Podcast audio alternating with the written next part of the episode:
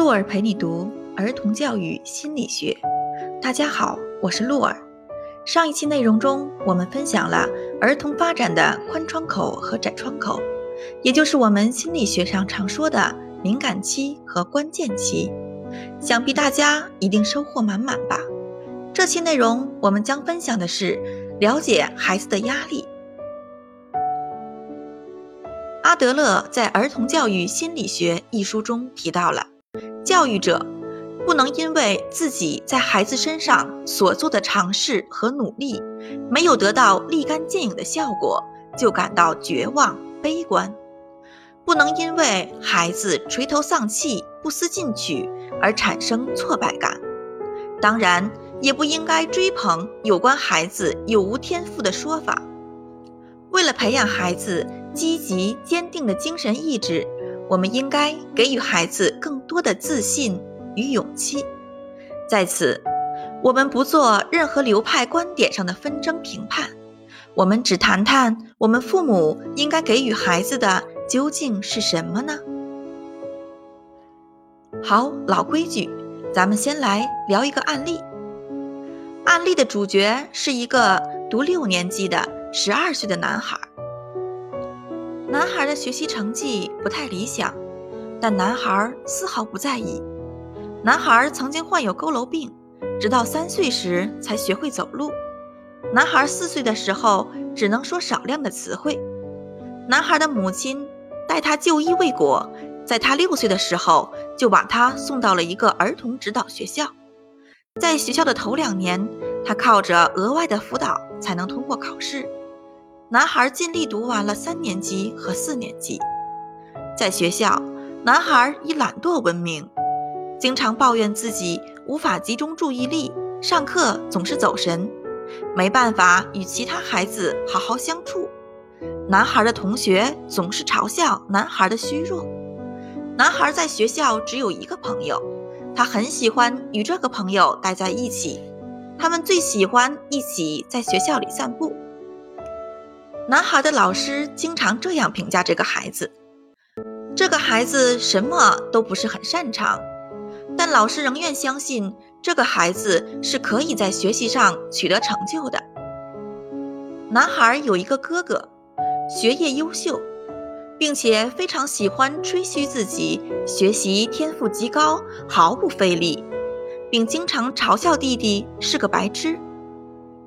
男孩哥哥的嘲讽让男孩几次想反抗，但是都被哥哥无情的压制，并且暴打了一顿。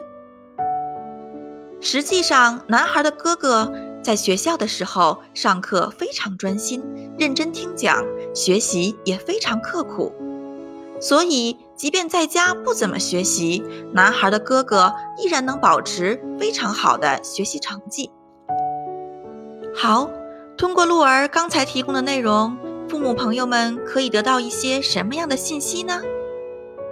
首先呀，这个男孩深受自卑情节的困扰，他与哥哥的表现天差地别，每天都生活在巨大的压力之下。男孩时刻能感受到他是不如他的哥哥的。其次啊，男孩对自己的评价非常低。他不相信自己是个有价值的人，在现实生活中，男孩的家人、同学的态度似乎时时刻刻在印证男孩的想法。男孩的心理咨询师还得到了一些另外的信息，比如说，心理咨询师问他：“你的年龄是多少？”男孩说自己十一岁。这个回答是有内在原因的。联系到孩子过去的经历，我们可以发现，这个男孩在留恋过去，因为小一点的时候，他更能得到别人的帮助。我们还能发现，如果孩子在能控制大小便的时候，还有尿裤子、尿床等行为，父母朋友们应该格外注意了。你的孩子有可能在迷恋过去，他想回到被人关心。关爱、悉心照顾的婴儿时代。我们在音频专辑的前几期内容中讲过，个体心理学研究发现，所有儿童都有追求优越感的欲望，每个孩子都想发展自己，让自己变得强大，有所成就。但是为什么案例中的男孩却在不断的强化自己弱小的人设呢？他希望获得别人的关心和帮助，他觉得在过去的环境里，他才有安全感。我们可以得出结论：这个男孩在逃避任何能够检验他能力的场景，来降低他自身的压力。这些能力包括学习能力、交友能力、沟通能力等等。鹿儿通过读阿德勒的儿童教育心理学，了解到这类问题在心理学发展初期处理起来是非常棘手的。